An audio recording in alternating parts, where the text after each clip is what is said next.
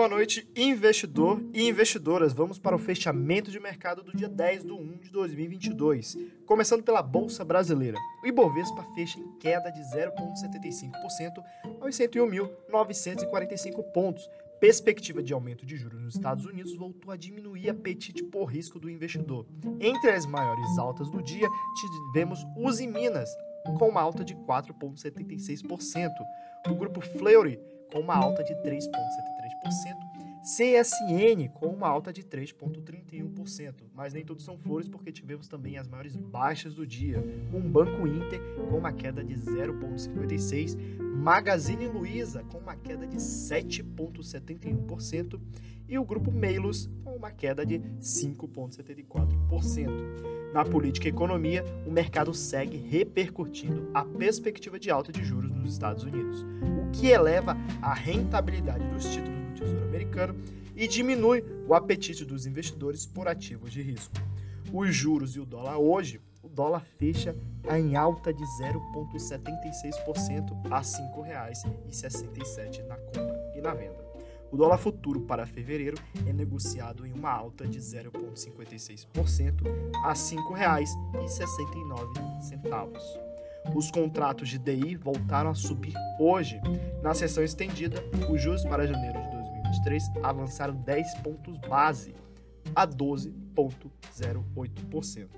Os contratos para janeiro de 2025 também subiram 10 pontos base a 11,48%. E o DI para janeiro 27 subiu também 10 pontos base a 11,37%.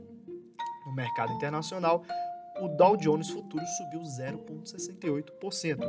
O SP 500 já fechou também com uma alta de 0,64%, ambos em suas máximas históricas para o fechamento.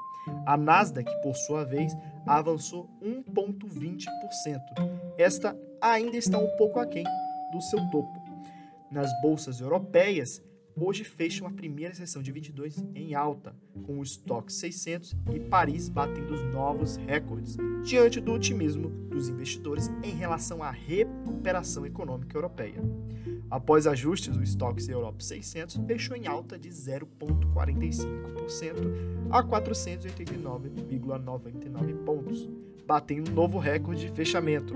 O CAC 40, índice de referência da Bolsa de Paris, também renovou a sua máxima histórica, subindo 0,9% a 7.217,22 pontos. Na Ásia, as bolsas fecham sem direção exata. No mundo das criptomoedas, a primeira semana do ano começou mal para o Bitcoin, o que influenciou no péssimo desempenho do mercado de cripto como um todo. Mas o buraco se aprofundou e a maior criptomoeda do mundo voltou a flertar com a cruz da morte mais uma vez. Por volta das 11 horas, o Bitcoin caía 1,91%, cotado a 40.888,30 dólares. Ou, no na nossa moeda, R$ 231.746, menor patamar de preço desde setembro de 2021. Essas foram as notícias de hoje. Não se esqueça de acessar a nossa página chamada iHub Lounge, aonde você terá notícias sobre mercado, investimentos e finanças. Não só isso, mas cursos também. E para mais notícias como essa, fique ligado também no nosso Instagram. Eu sou Gabriel Câmaras, bom negócio, boa semana.